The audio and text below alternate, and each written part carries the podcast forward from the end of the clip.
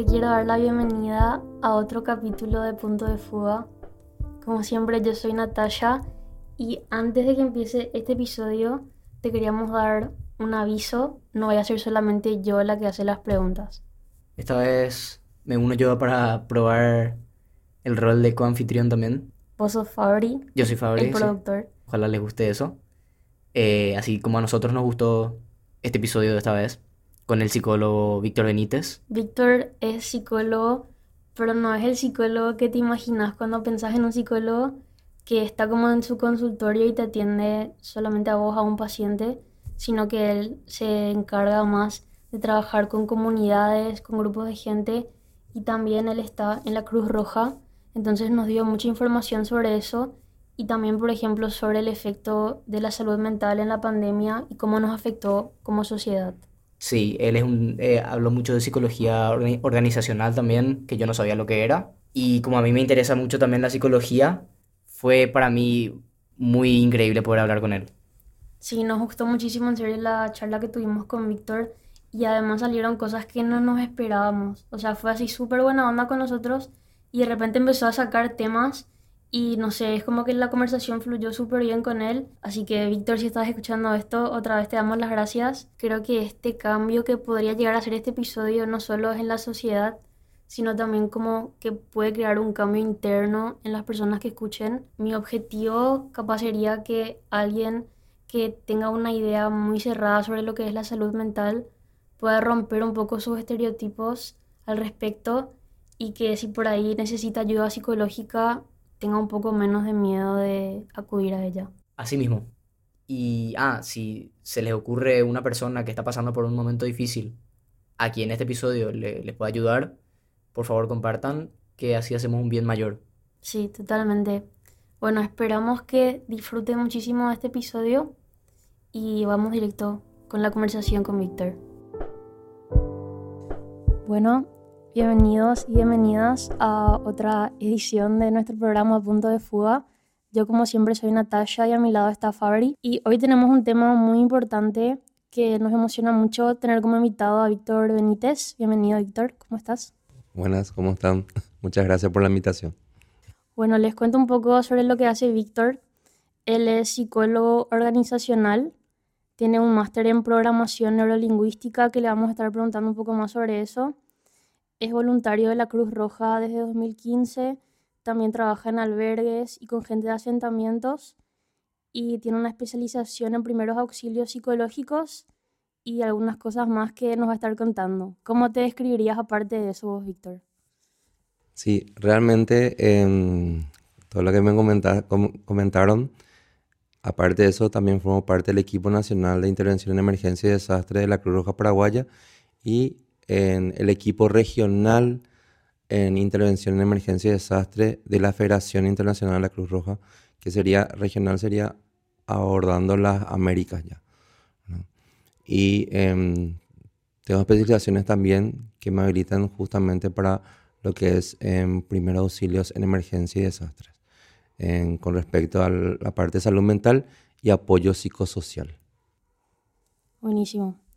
Bueno, para ir aprendiendo un poco más sobre vos y cómo llegaste hasta donde estás hoy en día, ¿nos puedes contar un poco cómo fueron, como tus primeras experiencias que hicieron que te empieces a, inter- a interesar por la psicología en primer lugar?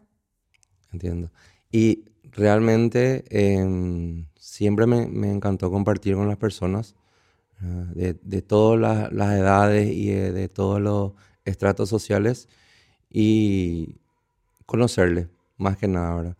En ayudar creo que está en, desde, desde mi familia, el tema de ayudar a los demás. Mi, mi familia es mucho de, de dar mucho y, y bueno, en lo que, lo que se puede y lo que se tiene.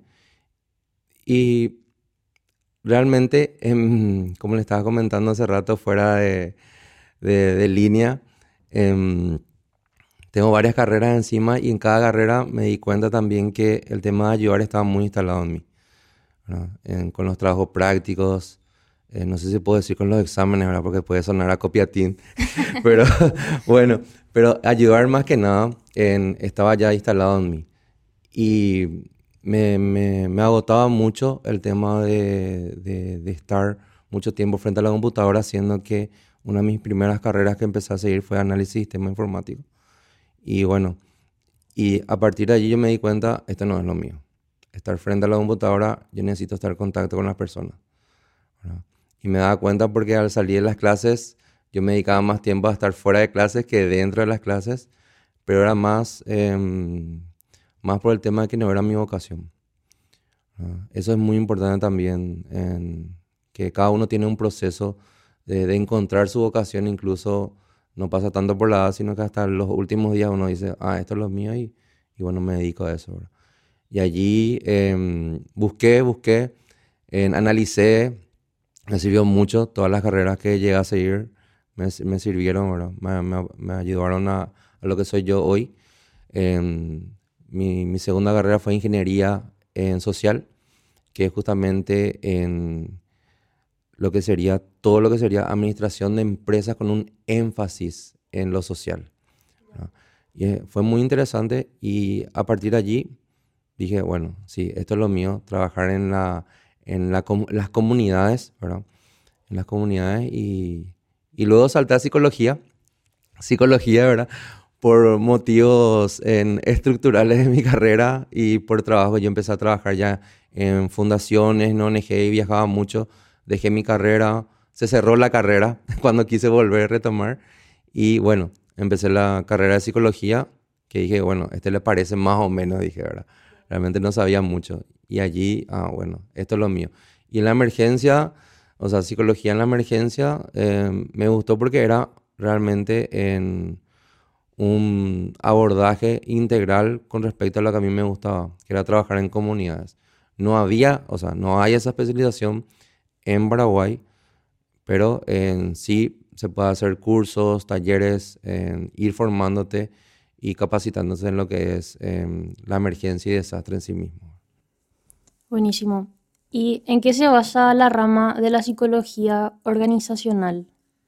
Organizacional, a veces muchas personas confunden con lo que es laboral y netamente, ¿verdad? Que es solamente en ámbito privado, ¿verdad? O en empresa uno puede trabajar.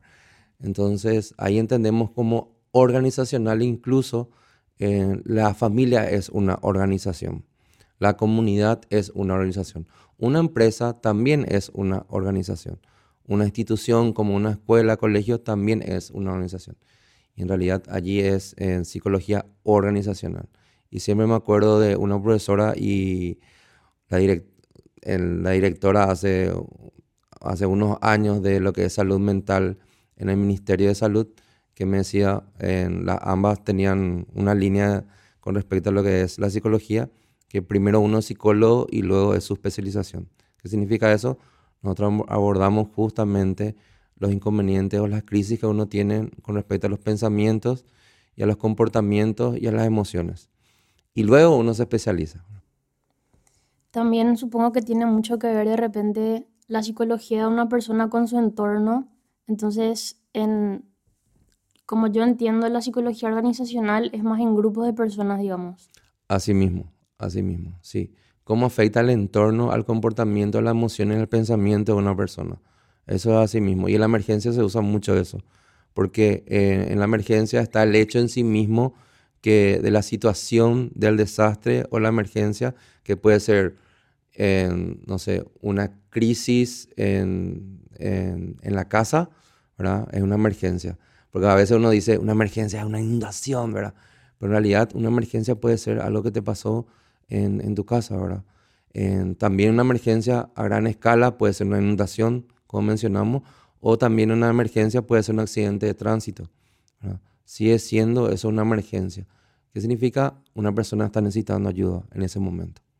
Buenísimo. Creo que muchas veces tenemos el pensamiento de que una crisis tiene que ser algo así muy exagerado o de repente no le damos importancia a lo que estamos sintiendo en ese momento, no le queremos dar el título de crisis, pero durante la vida sí o sí de repente tenés momentos donde pasas mal por A o B motivo o si tenés una situación en la que de repente te sentís afectado y también creo que es importante como aceptar lo que estás sintiendo para poder ir más allá y no ignorar porque de repente después vuelven las cosas em, cuando no aceptas eso más o menos.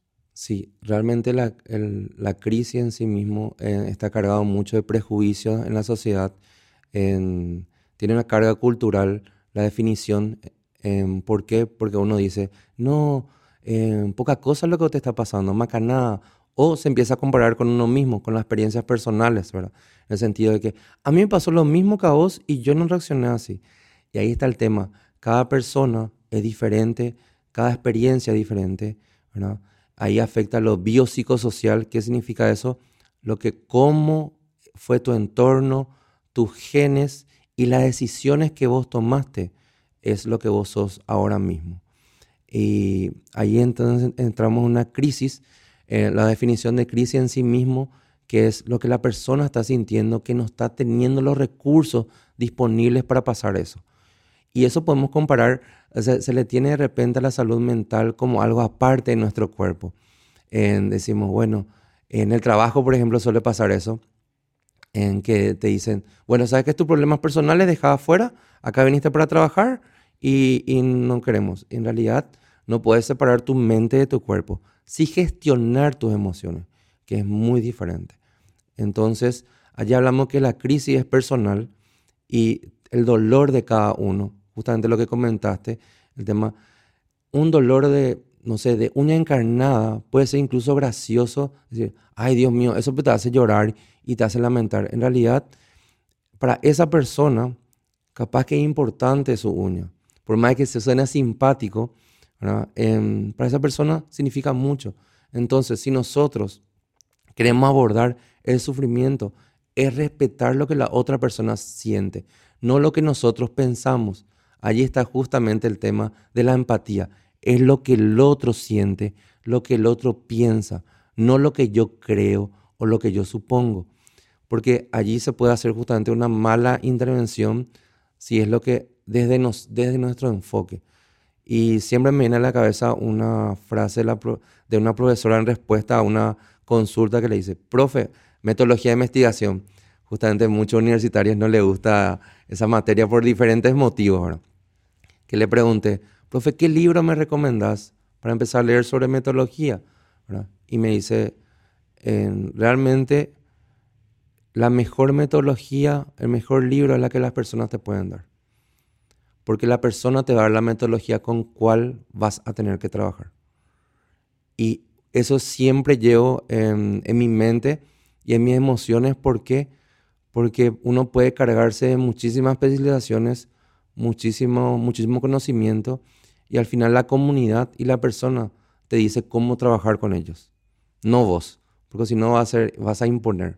O sea que se basa también mucho en la experiencia, tu carrera, ¿verdad? Sí, realmente se basa mucho en la experiencia y, bueno, el compartir esta experiencia también ayuda, ¿verdad? Teniendo en cuenta que el conocimiento científico, ¿verdad? No solamente se, se, aborda de los libros, las teorías, también sirve la experiencia de otras personas que, que ya abordaron ese tema. Y volviendo un poquito al, tema de crisis, el tema de salud mental, a veces uno no tiene en cuenta por qué, por qué no se ve. Justamente los problemas de salud mental no se ven. Entonces son abstractos.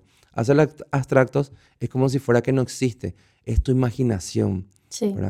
Y en realidad, ¿y por qué cada sufrimiento es diferente?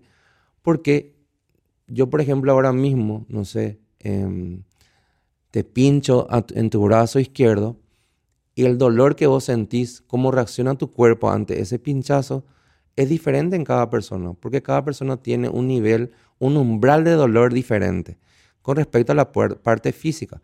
Y eso saben muchos médicos incluso también, profesionales del área de salud, que cada cuerpo reacciona diferente a los medicamentos y también a las enfermedades, a los virus, a las bacterias, que no es un estándar. Y con esta pandemia más todavía sabemos, porque hay muchísimas cosas que están descubriendo.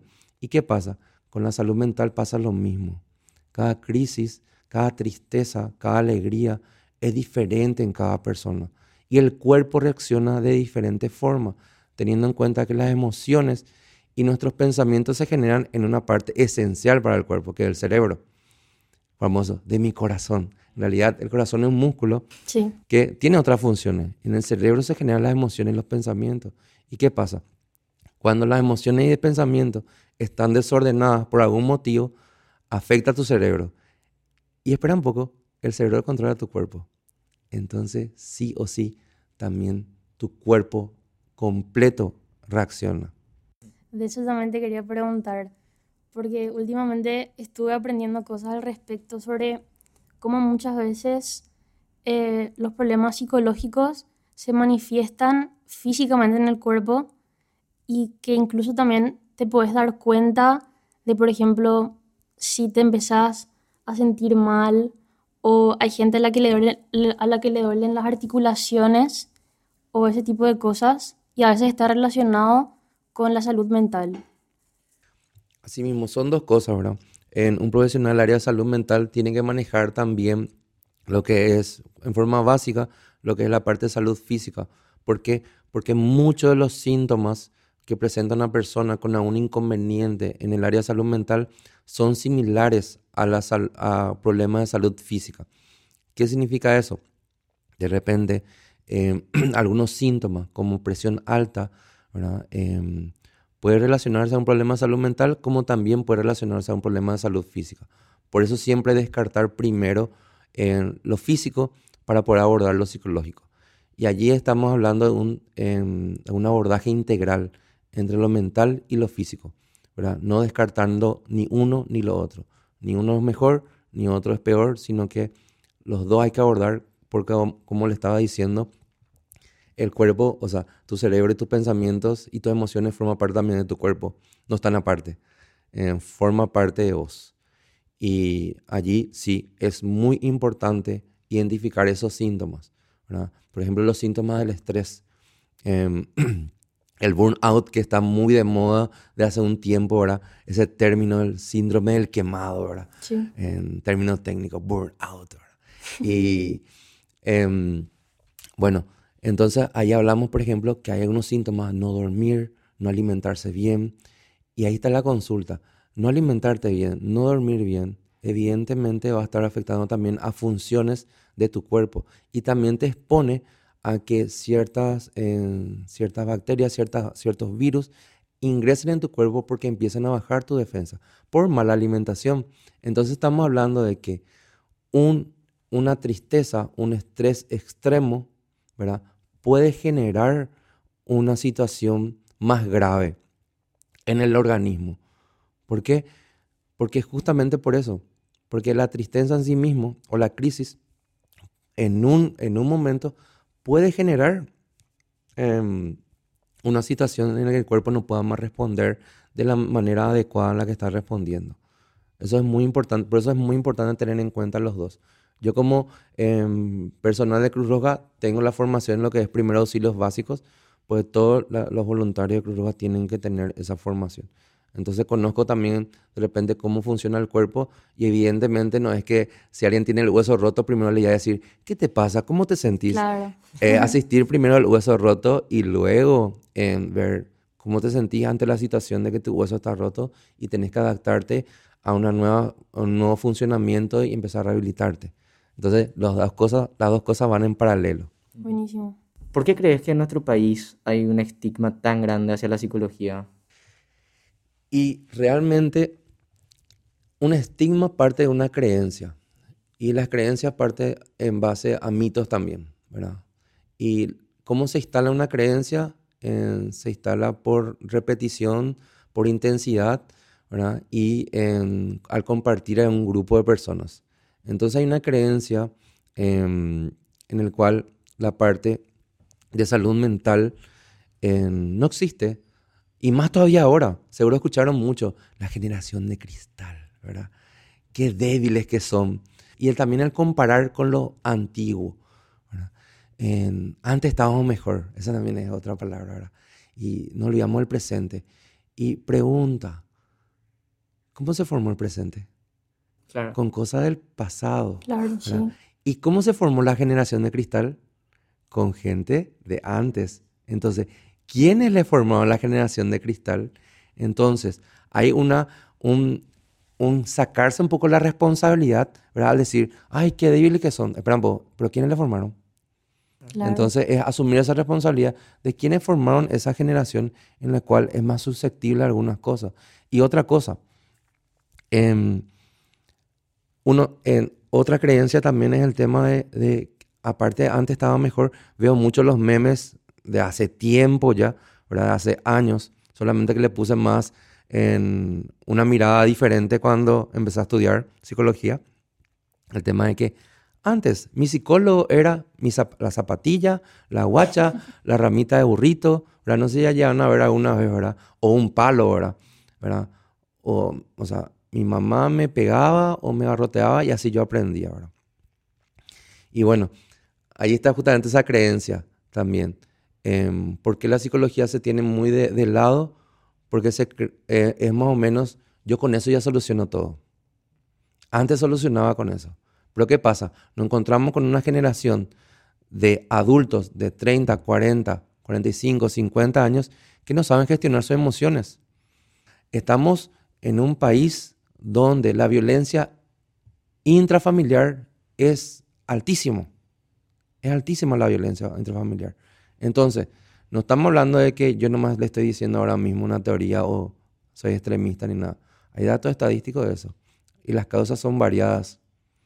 Y una de las causas es justamente esa creencia de que esa violencia se repite. Es porque lo que yo aprendí. Ayer justamente estaba en comunidad, en una comunidad en Los Bañados, y estamos hablando de cómo cambiar ese, esa creencia también. Y estamos hablando de responsabilidad. Y la responsabilidad tiene dos palabras. Responder con habilidad. Entonces, al juntar esas dos palabras, habilidad y responder, la pregunta es, ¿cómo uno genera una habilidad? Formándonos. Y la pregunta es, ¿cómo te formaste vos para responder ante una situación?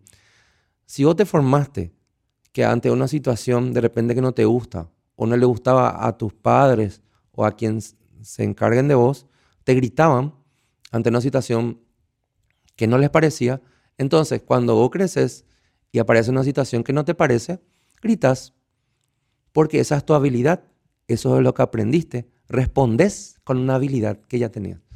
Claro. Y es muy interesante ese proceso, ¿verdad? porque para entender también eh, los mecanismos de cómo las personas responden ante, ante una situación. Entonces, el contexto cultural influye muchísimo en las creencias que uno tiene acerca de la psicología. Y también eso le pone mucho énfasis al sistema también educativo. ¿Por qué? Porque hay muchos eh, estudiantes de salud, profesores, que yo incluso llegué a escuchar, que le tienen la parte de salud mental como algo que no existe y que no es importante. Sin embargo, ahora en la pandemia, los profesionales mismos del área de salud se dieron cuenta, epa, hasta yo necesito, que es importante, ¿verdad? Y todo eso genera una creencia, una falsa creencia en torno a lo que es salud mental. Y también que, eh, que de repente hay una, ah, no, vos no tenés amigos nomás por eso, o si no habla, y está bien. Claro. Tener amigos ayuda muchísimo, pero hay unas cosas que no. O sea, es lo mismo que yo quiera solucionar la diabetes teniendo amigos. Ahora mismo, por ejemplo, ustedes son mis amigos y yo, ah, soy diabético, voy a hablar con ustedes. Comparto con ustedes, wow, me curé la diabetes. ¿verdad? No es así. En realidad, tener en cuenta que el cerebro forma parte de nosotros. Entonces, unas lesiones con respecto a los pensamientos y emociones, como les suelo decir a los voluntarios cuando les voy formando en lo que es el área de salud mental, eh, tenés tu emoción rota o tu pensamiento roto. Y eso también necesita una asistencia, una atención prehospitalar, pero en salud mental. Buenísimo. Entonces es como que eh, formamos parte de un proceso cuando nos crían. De repente vemos cómo nos tratan nuestros padres ante ciertas situaciones y nosotros vamos repitiendo eso. Y creo que este término de la generación de cristal es algo que se está usando mucho porque de repente cuesta también eh, admitir la culpa de repente de que nosotros vamos repitiendo eh, cuestiones que se van desarrollando generación a generación y pienso que de repente estas generaciones que están viniendo son más conscientes de la salud mental y de su importancia y entonces cuando queremos un poco romper con el esquema que ya está establecido sobre cómo se tienen que tratar, eh, por ejemplo, una, una, crisis, que en vez de gritar podemos conversar al respecto o tratar de encontrar una solución. Entonces también a las otras generaciones les cuesta admitir que de repente no era la forma correcta y también les cuesta Así mismo. admitir que ellos también de repente sufrieron por cómo sus padres les educaron a ellos. Así mismo. Mira que no es en, en 100% el tema de que porque mis padres me pegaron, yo también pego. Hay muchísimos casos, pero ahí pues el tema de cómo el organismo reacciona ante situaciones. Hay personas que fueron muy violentadas en su niñez y, bueno, no están tan bien ahora mismo. Y hay otras personas que fueron muy violentadas en su niñez y dicen, no, hasta acá, aquí paro. Y ahí está el tema. Pero ¿qué pasa?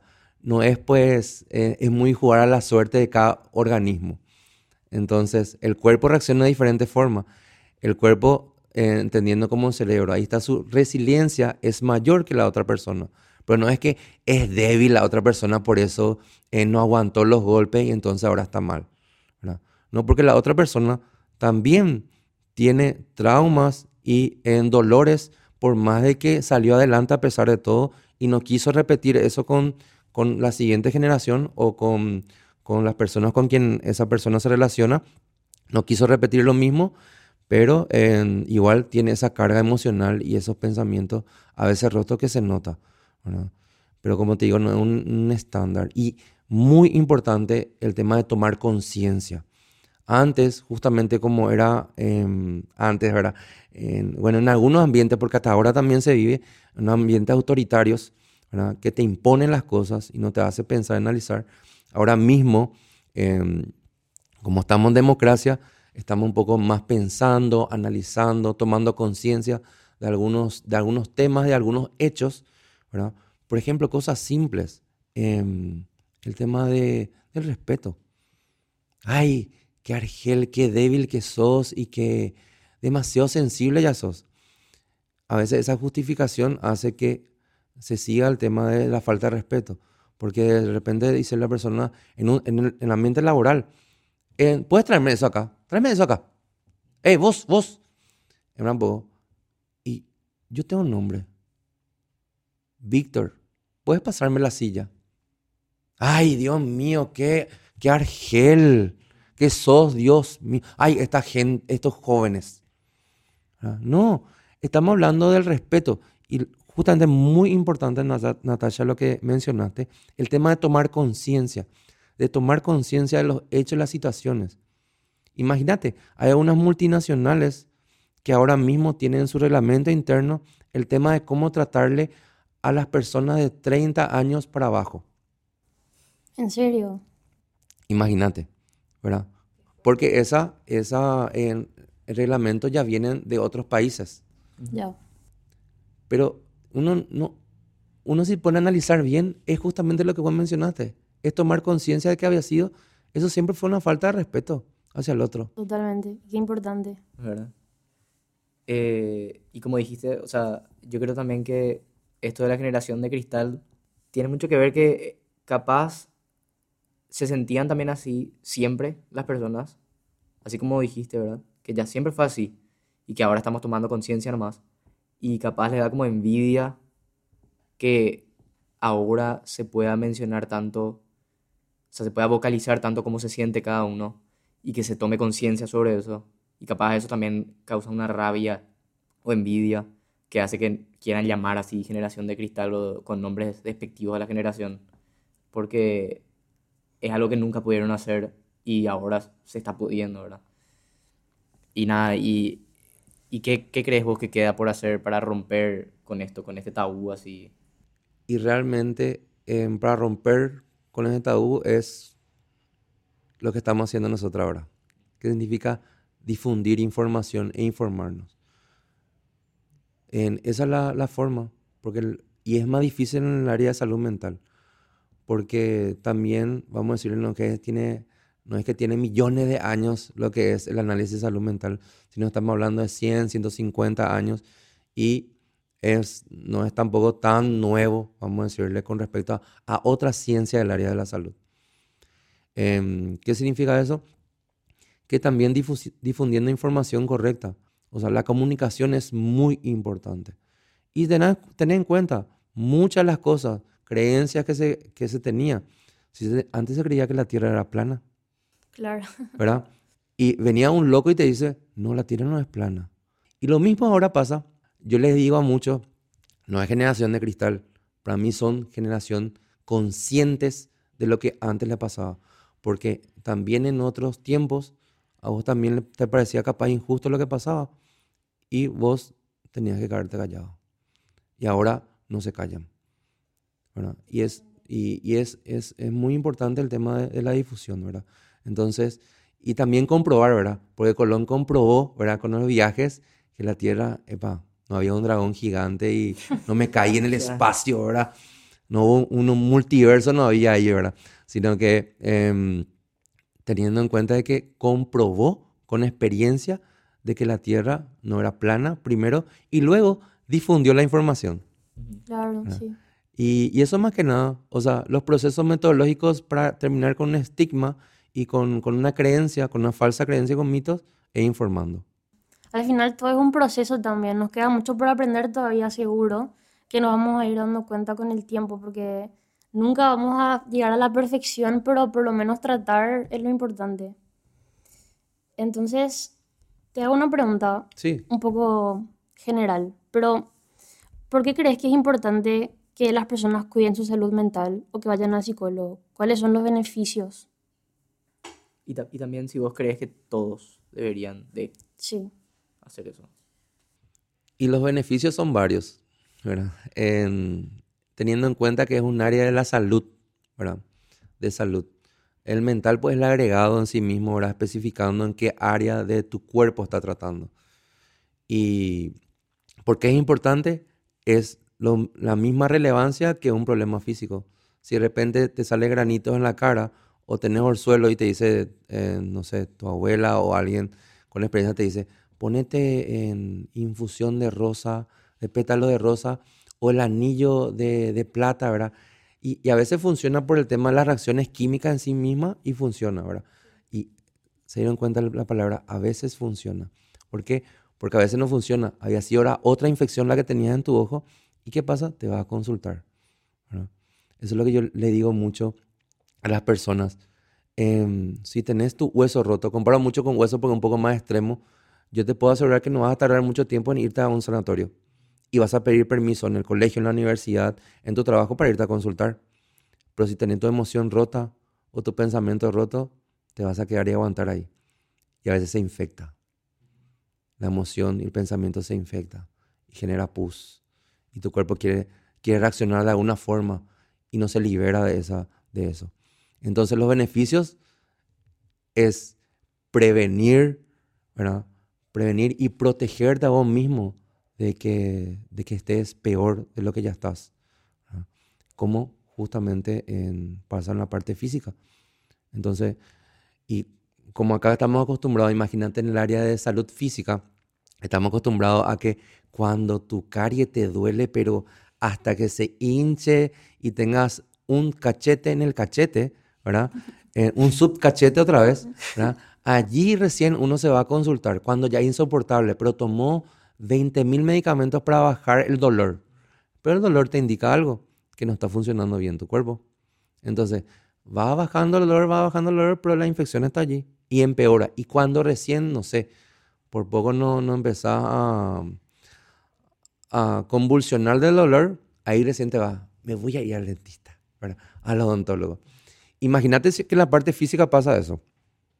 Y si en la salud mental está tan estigmatizada, hay un trabajo más, o sea, es un trabajo más que tenemos que hacer los profesionales de salud mental de difundir la importancia.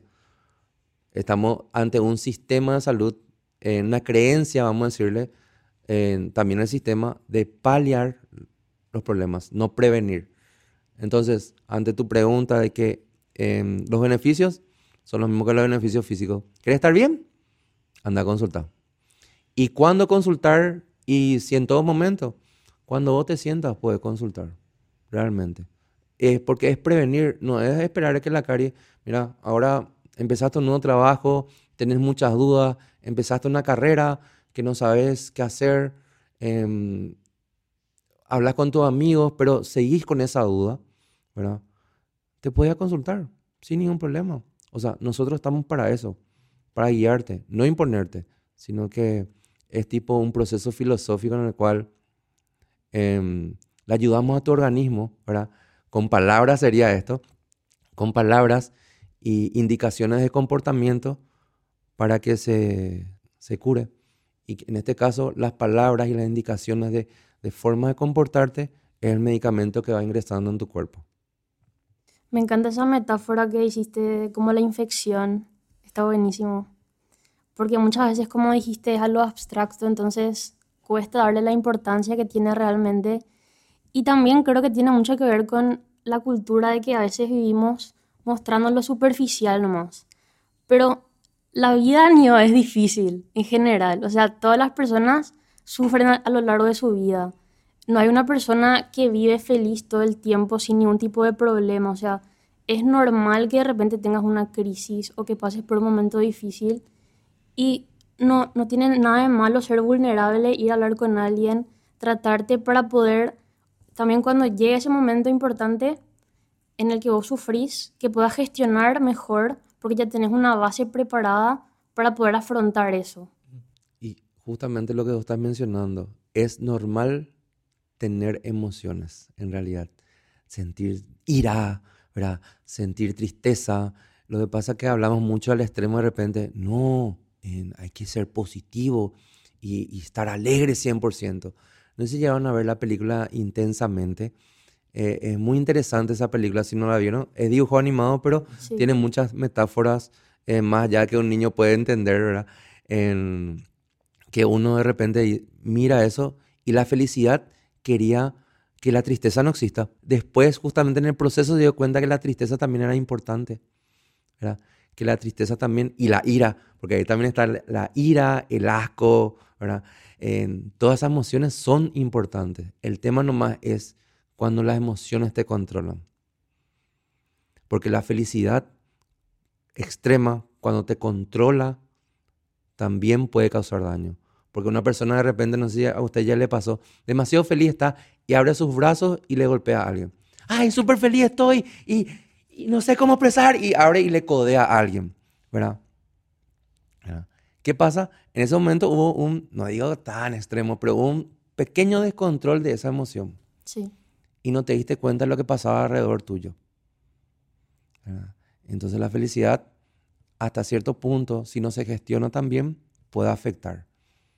Es, es, muy interesante todo eso, el tema del proceso de sufrimiento también, que, que toda persona sufre, sí, porque em, el crecimiento en sí mismo causa un dolor. Al extenderse los tendones, al expandirse los huesos, los órganos van creciendo.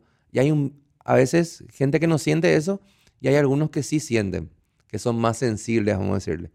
A mí me pasó, llegó a pasar eso. Me llevaron al hospital porque me empezó a doler las rodillas cuando era chico. Y, todos se desesperaron, ¿verdad? Millones de cosas le habrá pasado por la cabeza a mi tía que me llegó justamente y no, le dijo, el doctor le dijo, se, se mató la risa, le dijo, en realidad está creciendo, ¿verdad? Y yo no sé si mintió porque te juro que sigo bajito también, ¿verdad? Pero, pero en ese momento sí estaba creciendo y sido los dolores, era por crecimiento. Y ahí está el tema, como decís, en todos tenemos diferentes tipos de dolores. Y y es, bastante interesante también analizar eso. Y principalmente la tristeza. Muy, imagínense que ahora hay libros, se empieza a generar teorías en torno al llanto y a la tristeza, porque una de las emociones que más se le deja de lado. Y es bastante interesante el análisis que se puede hacer en torno a la, tristeza, porque, pasa mucho el tema de la metodología científica justamente. Uno de los, cómo medís algo es a través de la comparación. Lo básico, la comparación te lleva a una metodología científica. Comparar, ¿cómo sabes que algo es, em, que es de madera? Que comparar con otra cosa que es de madera para saber que es de madera había sido. Es una comparación básica, metodología científica básica. Entonces, ¿qué pasa? ¿Cómo uno puede comparar que un evento le causa muchísima alegría? Porque puedes comparar cuando pasaste muy mal. Sí. Entonces, comparás cuando pasaste muy mal y a veces hay algunas personas que valoran más esos momentos de alegría. Sin embargo, si vos siempre estás feliz, es constante nomás luego ya tu estado. Sin embargo, si en un momento vos tuviste una crisis y volviste a estar feliz, decís, hija, qué bien se siente esto. Sí, la alegría es más grande. Exactamente. Es que a veces parece que nos olvidamos que las emociones se tienen que sentir. O sea, de repente pensamos que si no estamos felices, algo está mal, pero es normal también sentirse mal eh, en, en algunos momentos, sentirse triste, sentirse angustiado. Y como decís, también después la alegría es mayor cuando tenés con qué compararla. Y me olvidé lo que iba a decir. Mira, mira, que, mira que hay un proceso físico, porque justamente de repente uno habla mucho de las emociones y parece habla muy abstracto otra vez. El llanto, la tristeza en sí mismo, genera todo un mecanismo de defensa en tu cuerpo que te relaja y genera incluso eh, mecanismo de defensa en tu organismo. Cuando uno está llorando, está empezando a generar justamente hormonas para relajarse después. Y eso también aumenta tus defensas. En algunos casos, cuando la tristeza evidentemente pasa ya muchos días, mucho tiempo, la defensa va bajando. Pero cuando es inmediato, el llanto en sí mismo ayuda muchísimo. Increíble los procesos del cuerpo ante las emociones. Pero como no, no, Mucha gente no habla de eso, porque hay muchísimos estudios, porque estudios hay, ¿verdad?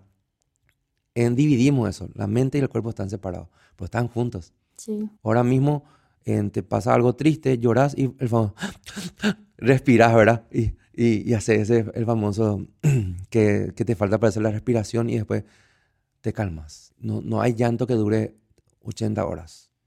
O sea, te dura unos minutos, de repente parece que la persona después se siente un poco más tranquila y aliviada. Después del llanto, la crisis no pasa, o sea, el dolor en sí mismo por el cual está esa emoción no pasa, pero tu cuerpo parece que se siente más tranquilo. Por eso también el tema del abordaje, por lo menos la psicología en la emergencia, el abordaje que nosotros le damos a las comunidades y ante una crisis en la emergencia, el desastre, es eh, justamente ver cómo abordar la emoción, el pensamiento o el cuerpo, el comportamiento. Y a partir de allí ver qué le podemos dar a esa persona. Porque a veces la persona en su emoción no puede, en su pensamiento no puede, pero ¿qué pasa? Le podemos brindar un comportamiento para que se vaya ajustando lo otro, su emoción y su pensamiento. Porque, ¿cómo voy a dejar de pensar esto, Víctor? No puedo dejar de pensar en esto, sentir esto. Y bueno, ahora mismo yo no puedo abordar ni tu pensamiento ni tus emociones, pero vamos a abordar tu comportamiento. Y veamos cómo se va ajustando tu pensamiento y tus emociones en base a cómo te vas comportando. Es bastante interesante, ¿verdad? Em, eso también es otra cosa. Se toma la psicología como algo no científico, pero sin embargo es súper metodológico, súper científico. Claro, ahí también está la diferencia entre hablar con un amigo sobre lo que te pasa y hablar con un psicólogo o una psicóloga. Y también pienso que muchas personas, por no querer sentir lo que le llamamos las malas emociones, de repente llegan a la adicción, porque tratas de evitar lo que estás sintiendo, te vas, tomas alcohol, te drogas para no tener que sentir ese dolor y eso también al final conlleva a otros problemas más adelante porque no fuiste capaz de aceptar lo que estabas sintiendo nomás. Sí, y bueno, realmente es normal que una persona no quiera sufrir. O sea, ¿a quién le gusta sufrir? Por más que, como vos decís, en toda persona está expuesta al dolor y al sufrimiento, sí, pero no es normal que yo quiera sufrir, ¿verdad? Porque es una, justamente una psicopatología el tema del masoquismo y el sadismo, ¿verdad? En forma de que se tome como normal. Hay también otro concepto, ¿verdad? El tema de que sea normal no significa que esté bien. Es normal que cuando uno se sienta mal, algunas personas se sienten mal, se vayan a tomar con los amigos. Es normal. Pero por eso, que sea normal no significa que esté bien. ¿Qué significa? Evitar enfrentarse, confrontarse con las emociones y los pensamientos suele pasar mucho. El famoso, que, suele, em, que suelo tener los casos de que en la pregunta, ¿vos te sentís solo o querés estar solo? Porque la soledad a veces es una buena compañía cuando tus pensamientos y emociones están ordenadas. Pero es muy mala compañera cuando tus emociones y pensamientos están desordenados la soledad. Incluso hay gente que se siente sola estando acompañada, porque sus pensamientos y emociones están allí. Es bastante interesante em, todo eso porque también no- no- nos lleva a entender un poco también las emociones y qué hacemos ante eso. No aceptar, evitar. No queremos sufrir. Y como no tenemos la información, justamente lo que hablamos hace rato, la información de qué hacer ante esa situación, y creemos nomás que esto, porque a otro le funciona, pero en realidad está acumulando cosas adentro. La infección de pensamiento y de emociones se está incrementando. ¿Qué significa esto? Yo le recomiendo generalmente a algunas personas que demasiado le gusta tomar, anda a tomar cuando estás bien. Anda a tomar con tus amigos, pero cuando estás bien. ¿Por qué? Porque ahí tienes más control sobre tus emociones. No sé si hay una investigación estadística de justamente la relación emoción, alcohol y accidente de tránsito. Imagínense si eso se llega a, a ver una, una relación, eso de que yo demasiado me siento mal, ¿verdad? Y quiero evitar eso que vos decís, me voy a tomar con mis amigos. Y hay un descontrol de emoción sumado al descontrol justamente de la parte física y de todo lo que genera el alcohol en el cuerpo, dos cosas se suman allí. ¿verdad? En algunos aspectos, macanea, pero cuando estás bien, porque ahí vos puedes analizar mejor las cosas. Genial. Lo que suele pasar también muchas veces es que toma mucho tiempo encontrar un buen psicólogo para, para vos, ¿verdad? Un psicólogo correcto. ¿Qué crees que se puede hacer para facilitar más o menos este proceso? O, porque mucha gente dice que probaron y no, no funcionó y al final no, no siguen haciendo terapia o lo que sea. También de, de repente te frustra porque llega un tiempo como decir, bueno, me voy a ir al psicólogo y otra vez, entonces como que te va frustrando a lo largo del proceso cuando no encontrás el correcto la primera vez, que también es bastante complicado porque tiene que ser como alguien ideal para vos esa persona otra vez. Claro. En- ante esa pregunta yo suelo usar mucho una metáfora con respecto a los ginecólogos. ¿Por qué? Porque cuando una chica busca un ginecólogo, no busca el mejor profesional, el que tiene 30.000 títulos en gi- en ginecología. Y a veces va saltando de ginecólogo en ginecólogo. ¿Por qué? Porque también está buscando esa sensación de confianza. No me gustó cómo me tocó. No me gustó cómo me habló. No me gustó, em, no sé, sentí algo raro. Voy a buscar otro profesional. No me ayuda tanto. En- escucho mucho eso, ¿verdad? Con respecto a las consultas del ginecólogo, ¿verdad? Eso genera esta comparación. Sí. Y pasa lo mismo con el psicólogo. Esa dinámica hay en otros aspectos de nuestra vida. En la parte de salud física y también en los aspectos, como te digo, de, de nuestra vida cotidiana. No me gustó cómo hicieron la cocina y cómo el, el fontanero, el plomero arregló la cocina. Voy a buscar otro profesional para que arregle y vea. No digo que es muy a la suerte, sino que también juega mucho las sensaciones y también la búsqueda de uno. Lo ideal sería que todos los profesionales sean iguales, todos los médicos sean buenos, sea o médicos o profesionales del área de salud mental o salud física, sean todos buenos. Pero estamos afrontando una realidad que no es tan así. No todos son iguales. ¿Por qué? Porque no te trata un robot estándar, te trata una persona. Entonces, la persona tiene su carga. ¿Verdad? Entonces, famoso, eh, me suele decir mi abuela mucho, más yo me gusta cómo me atiende este doctor. En esa, en esa frase vos escuchaste que es buen profesional. No, ¿Qué, qué escucharon? que se llevó bien con él. Exactamente. Cómo ella se siente ante el médico. Y esa confianza hace que el médico sea más eficiente. Claro. Entonces, em, yo no le atiendo a todo, a todo el mundo, por ejemplo. Porque hay personas que, capaz por alguna sensación, no se sientan confianza conmigo. Y no pasa nada. Y lo mismo. Bueno, te decidiste, cierto, hay una frustración. Pero seguí buscando. Porque tu, tu hueso emocional o de pensamiento está, sigue roto. Mira que acá em, el acceso a la salud en Asunción y en Central es deficiente. Imagínense en el interior del país.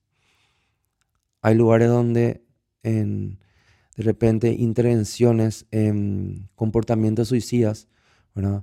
Con, con agrotóxicos y demás, se van a ir.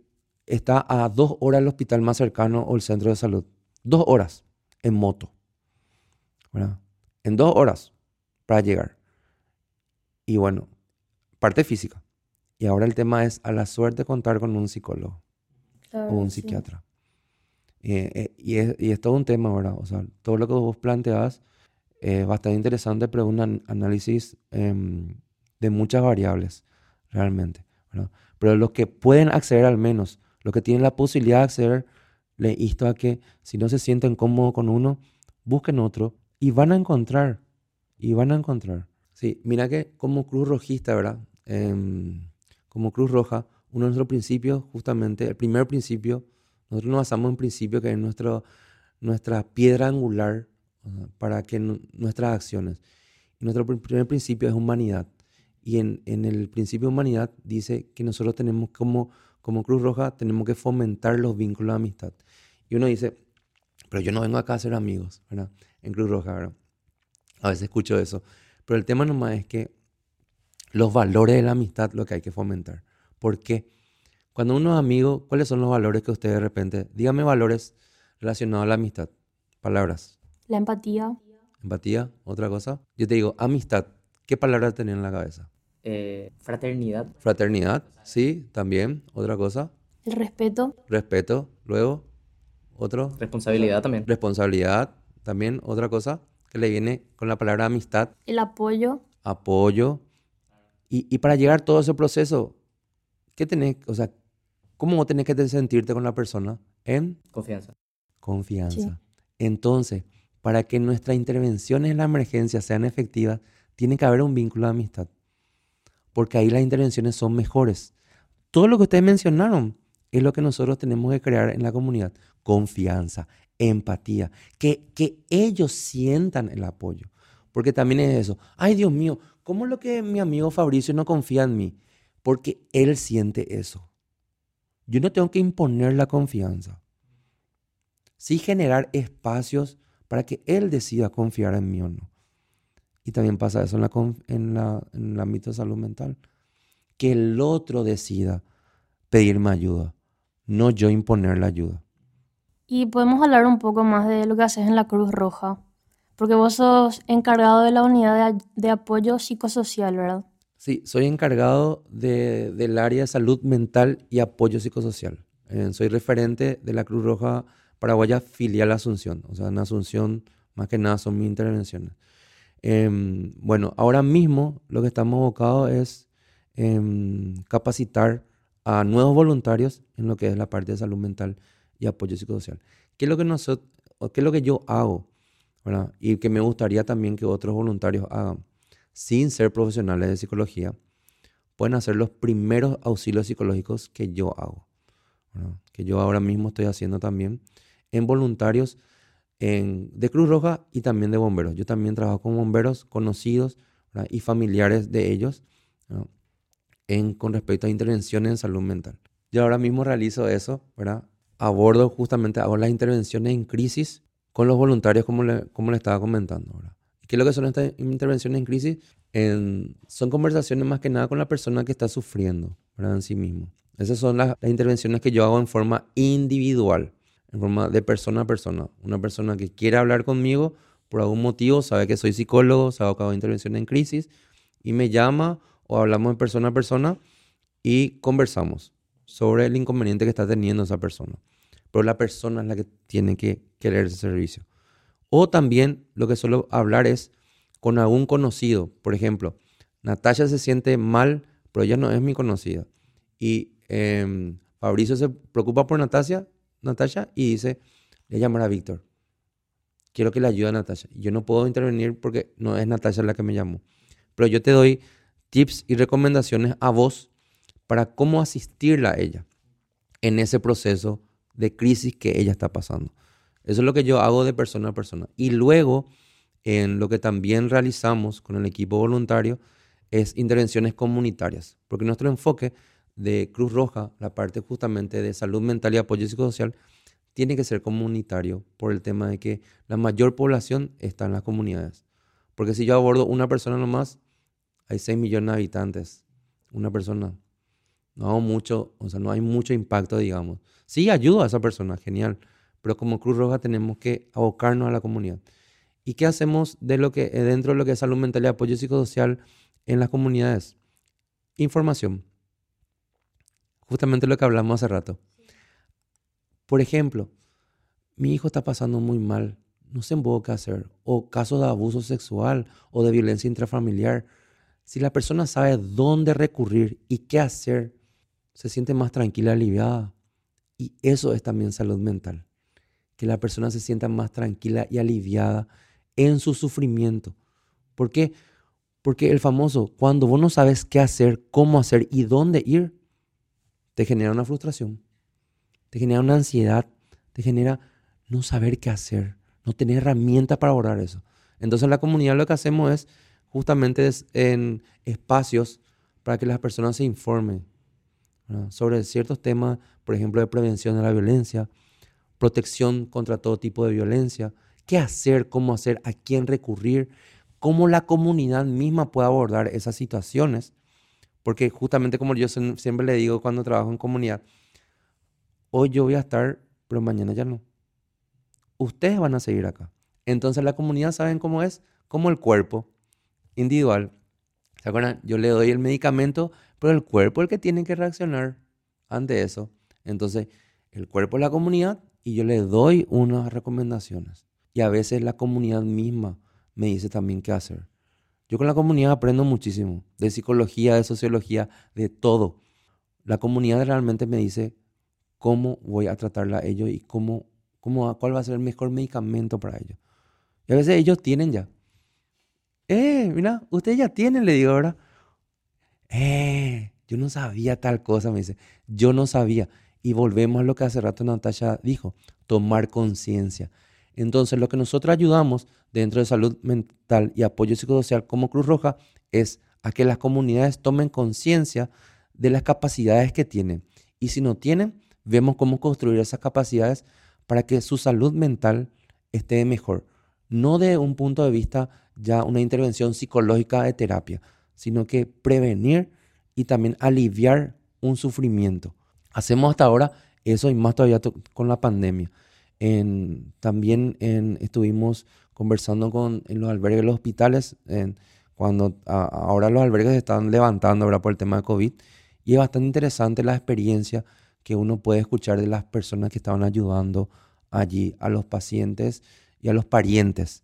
Se escucha y, realmente ayuda mucho escucharle a las otras personas y esa experiencia capaz que pueda servir a otras personas.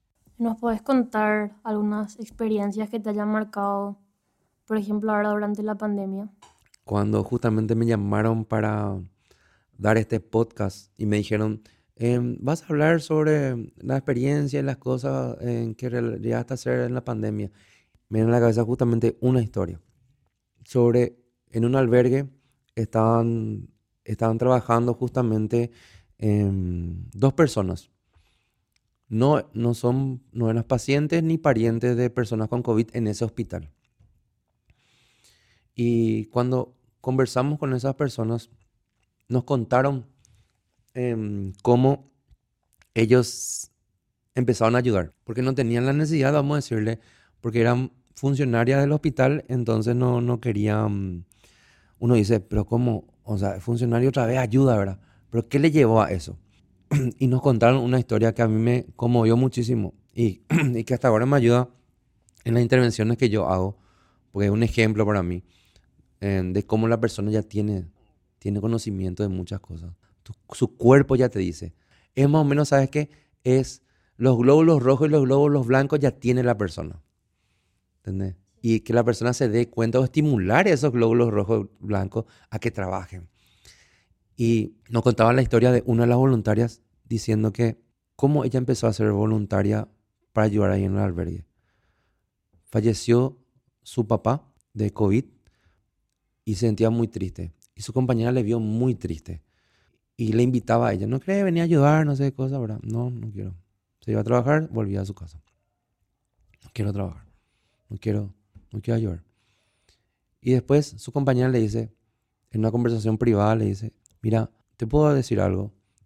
A vos lo que te pasa es que tenés tu amor estancado, le dice. Y le mira así, mi amor estancado, ¿verdad? ¿Y por qué? Le dice, ¿verdad? ¿Qué amor estancado? En realidad yo siento un vacío, yo me siento súper mal, ¿verdad? No le dice. No son psicólogas ni una a la otra. Es experiencia de, personal, ¿verdad? tenés tu amor estancado. ¿Por qué me decís eso? Sí, porque todo el amor que vos le tenías a tu papá, ¿verdad? Se estancó. ¿Qué significa eso? No sabe a dónde irse, porque ese amor era exclusivo para tu papá. Entonces se quedó estancado. Y ese vacío es porque ese amor no corre como la sangre, no fluye. Se cortó por esa vena porque ya no existe ese, esa parte, ya no existe. Dejó de existir. Entonces le dice, yo lo que te invito es, no sé si va a funcionar, pero te invito a que destanquemos tu amor. Destranquemos ese amor que tenés estancado ahí. Bueno, te voy a acompañar. Pero fue bastante interesante la metáfora, que es cierto, porque esa emoción en sí misma era exclusiva para una persona. Y esa persona ya no está más para brindarle esa emoción a esa persona. Y me encantó. Es la primera vez que escucho eso. Se le quedó trancada la emoción, porque no estaba más esa persona.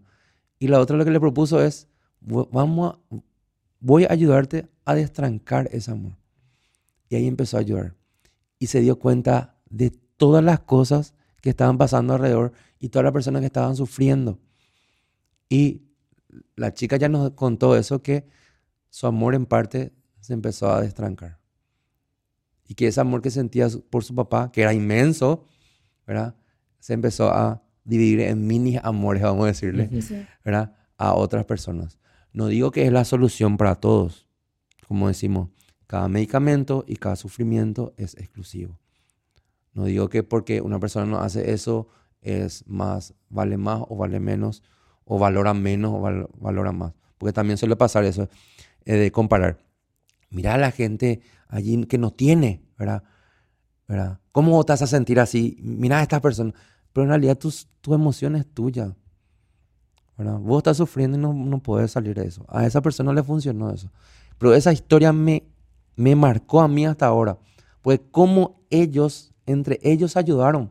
Y ahí está la comunidad. ¿Tienen herramientas? Sí tienen. Tienen historias, metáforas. Porque las comparaciones y metáforas te llevan más hondo a veces, en algunas ocasiones. Qué genial. Así yo, se le destrancó su amor. Y yo así, ¡uh! ¡Qué genial! Me encanta. Porque incluso yo puedo hacer, como, justamente, como profesional, le puedo hacer un enganche con el tema de la teoría también, ¿verdad? Y así, ¡oh! Y después le pregunté, ¿puedo tomar tu experiencia para que me ayude a, otras situaciones? Le dije, ¿verdad? O sea, derecha autor, Sí, sí, sí, un problema. Genial, ya está. Buenísimo. Muchas veces, o sea, me parece un ejemplo buenísimo de cómo también el, se puede usar el dolor. Porque a veces cuando llegas como a esa profundidad, eso también te ayuda a tener más empatía y te das cuenta de lo que necesitan las personas cuando también pasan por eso, porque a vos ya te pasó. Entonces es como que sos más consciente y también de repente es como que el dolor te pueda llevar a convertir convertirte en cosas que jamás te imaginaste también, puedes ser una ayuda enorme para otras personas. Me, acuerdo que un profesor decía, decía con respecto a un prejuicio, un, estigma que tenemos los psicólogos. Los psicólogos lo están todos locos, ¿verdad? y mi profesor decía en forma jocosa, decía, realmente, Víctor, tenemos que tener un grado de locura para entenderle al otro lo que está pasando. Así que si vos pasaste por eso y sobreviviste y superaste, creo que lo vas a entender un poco mejor al otro. Y eso también así, ah, sí, interesante. ¿De qué forma crees que afectó la, psicológicamente la pandemia a la población? Y realmente muchas formas. Desde el punto de vista, por lo menos, en psicosocial, abordando eso, dejando de lado la parte física netamente 100%, ¿verdad? Pero una de las cosas que más afectó y eh, se tomó conciencia y surgió a la luz más de lo normal es la cantidad de casos de violencia intrafamiliar, la cantidad de casos de suicidios por frustración justamente. Lo que más afectó la pandemia es darnos cuenta, justamente como mencionaba Natasha, tomar conciencia de lo que nos está pasando, en el sentido de que no hubo una pérdida física nomás de personas, hubo una pérdida de cosas materiales, porque pasa mucho eso el tema de que em, la dice, bueno, pero perdiste con tu auto, pero a vos no te pasó nada, o perdiste todo el elemento de trabajo, pero a vos no te pasó nada, tenés que agradecer eso, ¿verdad? Y cierto, está bien, no te pasó nada a vos. Pero sí te pasó en realidad. Te pasó algo. ¿Te afecta? Sí. Porque eso era importante para vos. Tu vehículo era que te llevaba a tu trabajo, que le llevaba a tu hijo a la escuela. Era tu medio, tu vínculo para otras cosas. ¿Y te pasó algo? Sí te pasó. Dice, no te pasó nada. Es falso. Sí te pasó algo. Perdiste algo. Capaz que sí, material ante los ojos de otras personas. Pero para vos había un vínculo de importancia con respecto a, otras cosas de tu vida. Si, si hablamos de la vida, en importancia en la vida, al perder eso también perdiste un pedazo de tu vida. Estamos hablando de, cuando hablamos de pérdida, no estamos hablando solamente de pérdida física, pérdida económica de la familia, de acceso a trabajo. Estamos hablando de pérdida un poco también, que vi muchísimo, de pérdida de la esperanza. Imagínense, la gente empezó a perder la esperanza. Decía, esto no funciona, esto no va más. ¿verdad? Y, y otra cosa, la pérdida de las creencias. En escuchar a la persona de repente, yo no creo más en, mi creencia particular, ¿verdad? No creo más, no confío más. Y mira que todo lo que yo estoy citando forma parte de tu vida, tu creencia, respetando la creencia de cada uno, eso también forma parte de tu vida. Y al perder eso, es como perder algo, algo de tu vida. Y estamos hablando de pérdida en general. hay muchísimos tipos de pérdida y abordar eso es súper difícil, porque no es imponer que ella vuelva a creer en lo que creía, sino que, que ella tome conciencia de que cuál es el camino, si volver a creer en eso le va a hacer bien o tomar otro camino. El tema pues es que la persona esté bien. No yo creer, hablando de creencia, yo, lo que yo creo que le pueda bien a ella. No, es buscar con la persona ver un poco esa pérdida, qué hacer con eso. Entonces, no sé, si vos perdiste tu vehículo, perdiste algo, no, no es que no te pasó nada, sí te pasó algo, perdiste tu vehículo, y si yo te conozco a vos, había sido ese vehículo usado para tu trabajo, y bueno, vamos a ver qué hacer.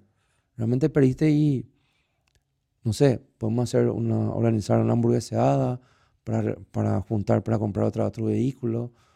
O sea, opciones en el sentido de que entender que hay muchas pérdidas, no solamente la pérdida de vida física del cuerpo, sino que todo está vinculado a tu vida.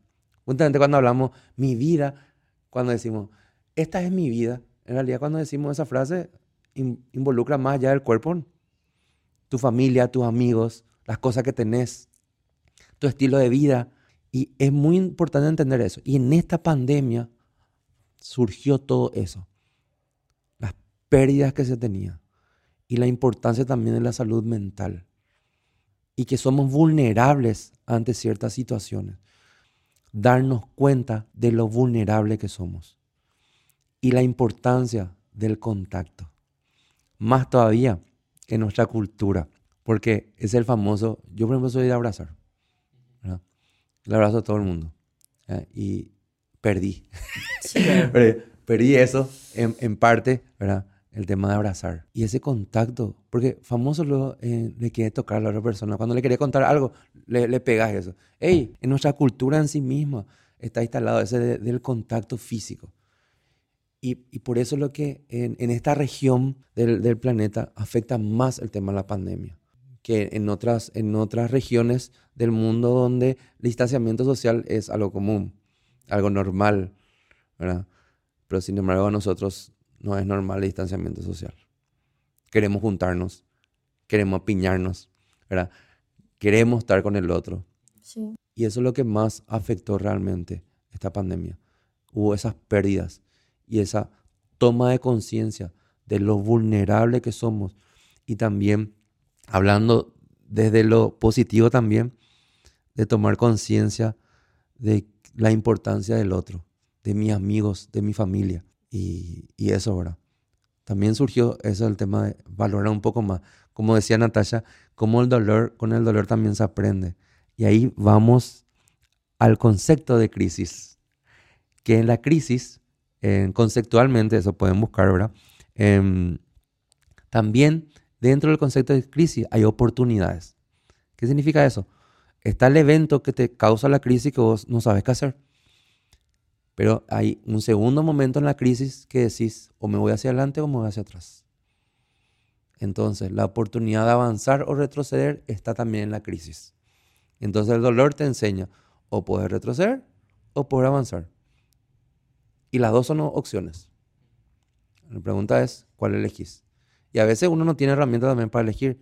Y para eso justamente estamos los profesionales del área de salud mental. Buenísimo. Teniendo en cuenta el proyecto que haces con familias, con el tema del COVID, ¿verdad? ¿Por qué consideras importante este acompañamiento psicológico con los enfermos y sus familias? ¿Y cuál es el proceso más o menos que seguís con ellos?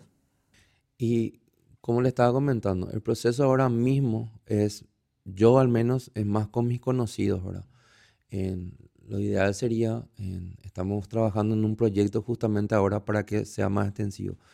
Pero el proceso que yo hago con ellos es em, lo mismo que le estaba comentando hace rato. Ver en cómo yo le puedo ayudar, en qué le puedo ayudar, cómo ellos se están sintiendo en esta situación y buscar también ayuda con respecto a las terapias. Porque eso también, el acceso a terapia con respecto a la asistencia de salud mental no es también tan grande, es reducida, es escasa, entonces buscar opciones.